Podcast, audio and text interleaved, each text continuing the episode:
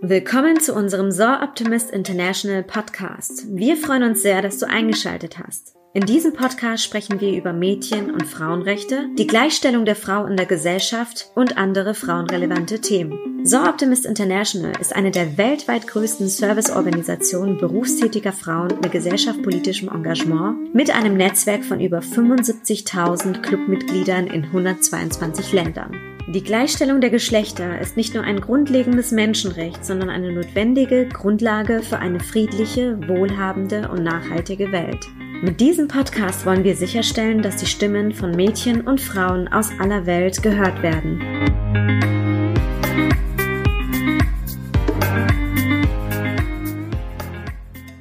Ja, herzlich willkommen zu unserem Saw Optimist International Podcast. Ich bin die Moni und heute sitze ich hier mit Gesa Stückmann. Gesa ist Rechtsanwältin aus Rostock, spezialisiert auf Cybermobbing und ist auch unter anderem Clubmitglied im SI Club. Rostock. Rostock, richtig. ähm, eines ihrer wichtigsten Projekte ist die Law for School. Das ist eine, ein Projekt, was bundesweit Schülerinnen und Schüler aufklärt und Lehrpersonal sowie Eltern über das Thema digitale Gewalt. Dazu gibt es jetzt auch im Podcast mehr davon. In diesem Podcast geht es generell um das Thema digitale Gewalt und Dickpics. Liebe Gesa, vielen Dank, dass du dir heute die Zeit genommen hast und mit mir über das Thema sprechen möchtest. Sehr gerne, liebe Moni. Dann stell dich doch mal gerne unseren Zuhörerinnen und Zuhörern vor. Wer bist du? Was ist so deine persönliche Story? Was möchtest du uns heute so erzählen?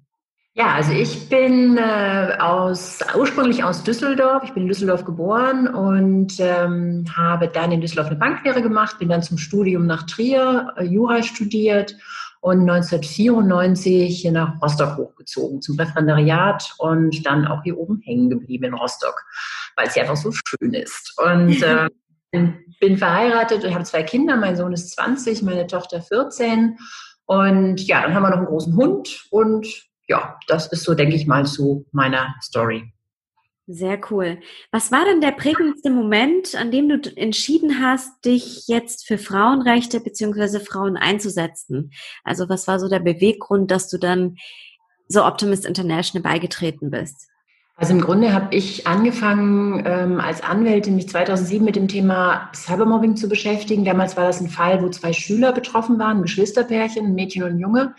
Und ähm, das Thema hat sich immer weiterentwickelt und irgendwann kamen diese Fälle von Sexting dazu, also dass äh, Kinder, Jugendliche Nacktbilder von sich verschicken. Und wenn man selbst eine Tochter hat, dann sind das Themen, die einen wirklich sehr mitnehmen. Also auch eben die Sorge, kann es meiner Tochter passieren?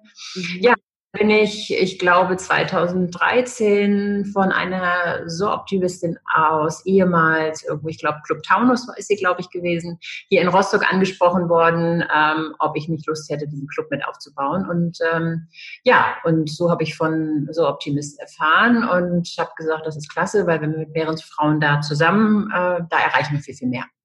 Ja, das ist ja auch ein sehr, sehr cooler Club mit sehr coolen Zielen. Wenn wir jetzt mal über das Thema Cybermobbing und digitale Gewalt sprechen, das definiert ja jeder irgendwie anders. Wie würdest du denn Cybermobbing und digitale Gewalt definieren, beziehungsweise was ist das denn überhaupt? Also Cybermobbing würde ich so definieren oder definiere ich so, ähm, dass es die wiederholte absichtliche Schädigung einer Person ist unter Einsatz moderner Kommunikationsmittel und unter Ausnutzung eines großen Machtungleichgewichts. Also Cybermobbing ist schon, ich würde sagen, ein spezieller Teil der digitalen Gewalt. Es gibt ja eben auch ähm, andere Formen, wo man jetzt nicht von Cybermobbing spricht, aber es gibt Nötigung, es gibt Cyberstalking. Also da gibt es ja auch viele andere Möglichkeiten, wo eben die digitalen Techniken eingesetzt werden und eben andere zum Schaden anderer verwendet werden. Mhm. Hast du hier vielleicht ein konkretes Beispiel, wo du, weiß ich nicht, in deiner beruflichen Laufbahn da mal von einem Fall gehört hast oder einen Fall hattest, beziehungsweise was vielleicht auch in der Umgebung passiert ist? Also hast du da vielleicht ein konkretes Beispiel dazu? Ja, ich habe viel, leider, leider viele Beispiele, also aus den letzten ja. Jahren, aber äh, aktuell habe ich einfach ein Beispiel, wo eine, die Tochter einer Freundin, also eine junge Frau, die ist Anfang 20, von jemandem, der sie mal, den sie persönlich getroffen hat, ähm, der sie gefragt hat, hast du mal deinen Instagram-Namen? Und das hat sie, den hat sie ihm dann gegeben, weil er war nicht unsympathisch. Und dann hat er ihr geschrieben, ob sie sich nicht mit ihm treffen wollte über Instagram. Und das hat sie aber abgelehnt, weil sie gesagt, nee, du ist gerade irgendwie nicht meins. Und dann ein Post aus heiterem Himmel, ähm, in dem sie quasi dazu aufgefordert wurde, einen anderen Mann oral zu befriedigen und das Sperma dann in ein Glas zu spucken und ihm das dann in die Hand zu drücken und dafür bekämen sie dann 1200 Euro. Boah. Also das ist ganz aktuell und da muss man sich echt fragen, was geht da in den Köpfen dieser Menschen vor, die so, so einen Text schicken. Boah, das ist echt, also ich habe wirklich ja. auch Gänsehaut, das ist richtig krass. Vor allem mhm. so diese, diese Hemmung, wie, wie, also das, ich verstehe das nicht, dass man keine Hemmung hat, nur wenn man jetzt eine Person nicht irgendwie persönlich sieht, heißt es dann, dass man keine Hemmung mehr hat? Äh, irgendwie, ich, ich Ja, offensichtlich. Ja, ja. Ja, ganz, ganz offensichtlich. Also das enthemmt total. Ähm, und ich glaube auch eben dieser Glaube, ähm, man kann mir nichts anhaben. Ja. Oh, ich kann das schicken, ich kann ihr alles schicken, so wie die Dickpics auch geschickt werden.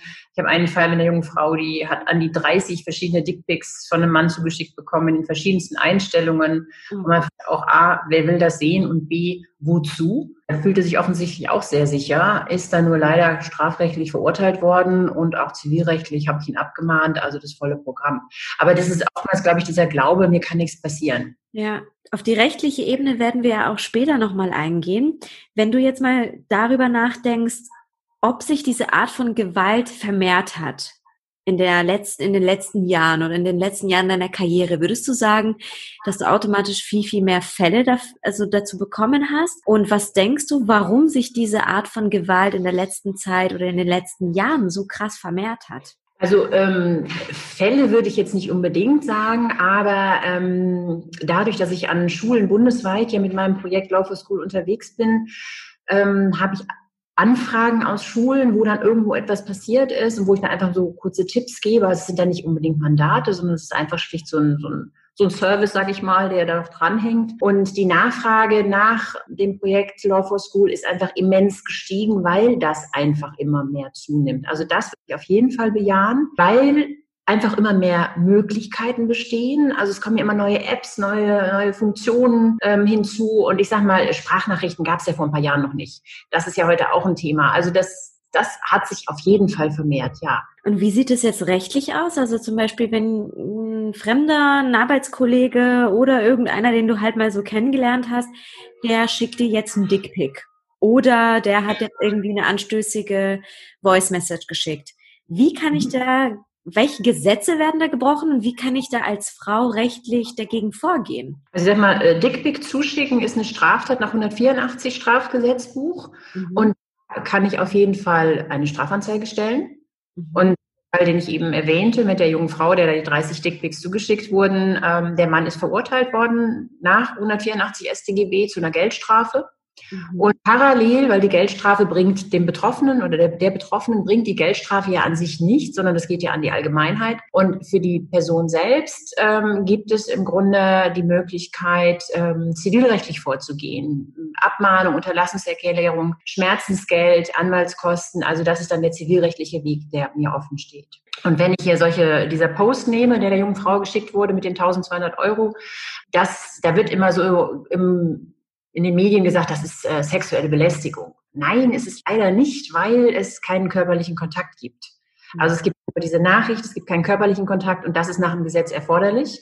Mhm. Ähm, aber es kann eben eine sexuelle Beleidigung sein. Also auch in diesen Fällen macht es Sinn, Strafanzeige zu stellen. Das ist vor allem auch ein sehr, sehr wichtiger Punkt, weil ich denke, und das spreche ich auch aus eigener Erfahrung, man denkt sich dann immer ja, kümmert sich dann das Gesetz? Also kümmern sich zum Beispiel, kümmert sich die Polizei drum oder bringt es überhaupt was, Anzeige zu erstatten? Kann ich dagegen überhaupt vorgehen oder ist es zu wenig? Ich glaube, das ist noch vielen Frauen gar nicht bewusst, oder? Ja, das Problem ist, ist, ist so ein bisschen immer, an wen gerate ich. Also ich habe auch einen Fall, da wurde ein Pärchen heimlich äh, auf der Diskotoilette beim Sex gefilmt. Mhm. Und junge Frau ist zur Polizei gegangen, um Strafanzeige zu erstatten und der Polizist hat sie erstmal gefragt, ob sie nicht einen anderen Ort dafür gehabt hätte. Ja klar, gibt es dafür andere Orte, aber darum geht's doch in dem Moment gar nicht. Ähm, ist sicherlich ein Problem, ähm, dass schnell gesagt wird, du bist doch selbst schuld, wenn du sowas ja. machst. Und ähm, da muss, glaube ich, ein Umdenken stattfinden, dass wir einfach sehen, ja, das war vielleicht nicht clever, aber das berechtigt niemanden dazu, mich heimlich zu filmen und das auch noch zu teilen. Also dass das kein Entschuldigungsgrund für die Täter ist, weil das wird oft eben auch zum Beispiel von Schülern gefragt. Ne, ist die nicht selber schuld, wenn die Nacktfoto von sich verschickt? Na, sicherlich war es nicht clever. Aber das hat doch nichts damit zu tun, was die Täter getan hat. Es ist nicht weniger strafbar dadurch. Richtig, ja. Also Victim Blaming spielt also eine richtig große Rolle mhm. jetzt auch bei solchen solchen ähm, Fällen. Das ist, ja. ist ziemlich krass. Also wenn man jetzt auch irgendwie sagt, so ja, ähm, eine Frau wurde jetzt vergewaltigt leider, dann heißt mhm. es ja mhm. auch so, ja, die hatte kurze Sachen an, die war aufreizend angezogen oder hat halt zu viel geflirtet.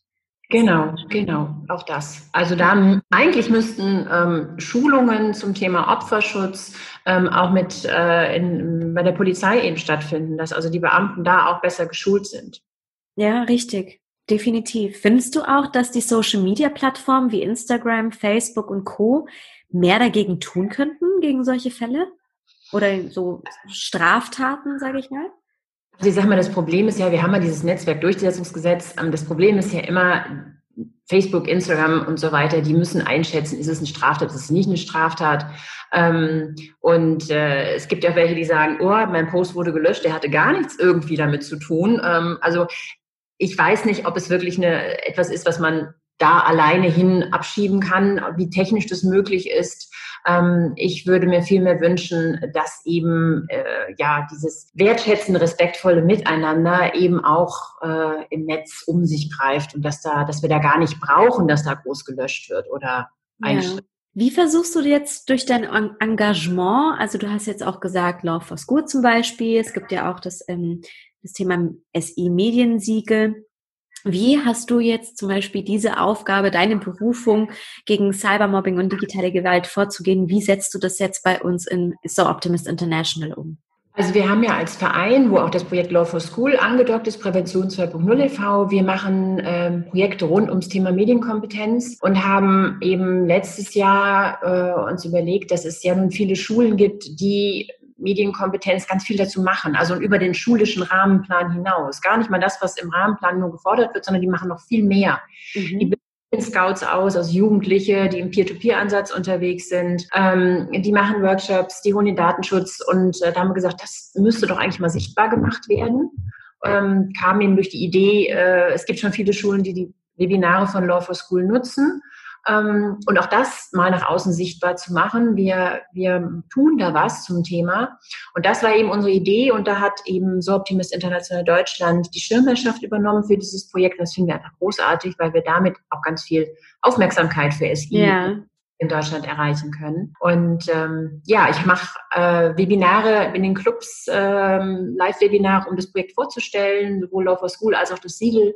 Und äh, da eben auch klar zu machen, auch wenn der Ausgangspunkt eigentlich die Kinder sind, aber es betrifft Mädchen, es betrifft Frauen. Das ist nichts, was nur die Kinder betrifft, ähm, sondern wir müssen im Grunde frühzeitig aufklären, sensibilisieren, um eben diese Schäden zu vermindern oder zu verhindern. Darüber sind wir auch sehr, sehr glücklich, dass du dieses Thema, dieses sehr relevante und aktuelle Thema bei uns im Rahmen von SI sage ich mal, regional, national ähm, beziehungsweise auf deutschen Ebene an dich genommen hast, beziehungsweise da dich so krass engagierst. Es würde mich noch als letztes interessieren, was möchtest du denn unseren Zuhörerinnen und Zuhörern weitergeben zum Thema digitale Gewalt und Cybermobbing? Gibt es irgendwas, was du, so eine Art Appell vielleicht, das du weitergeben möchtest? Ja, ja also eigentlich ähm, wichtig ist mir das Persönlichkeitsrecht ist ein sehr hohes Gut. Und nur weil etwas digital passiert, ist es nicht weniger schlimm. Und ich möchte gerne Mut machen, sich zu wehren und es nicht einfach zu erdulden. Vielen lieben Dank, liebe Gesa. Danke für deine Zeit. Es war ein sehr, sehr interessantes Gespräch. Und gerne. wir werden auch in den Show Notes vielleicht deine E-Mail-Adresse oder deine Kontaktdaten einfach zur Verfügung stellen, wenn jemand zum Thema digitale Gewalt oder Cybermobbing selbst vielleicht Opfer ist oder betroffen ist, kann sie sich gerne immer bei dir melden, oder? Ja, natürlich. Sehr Super. gerne. Vielen lieben Dank.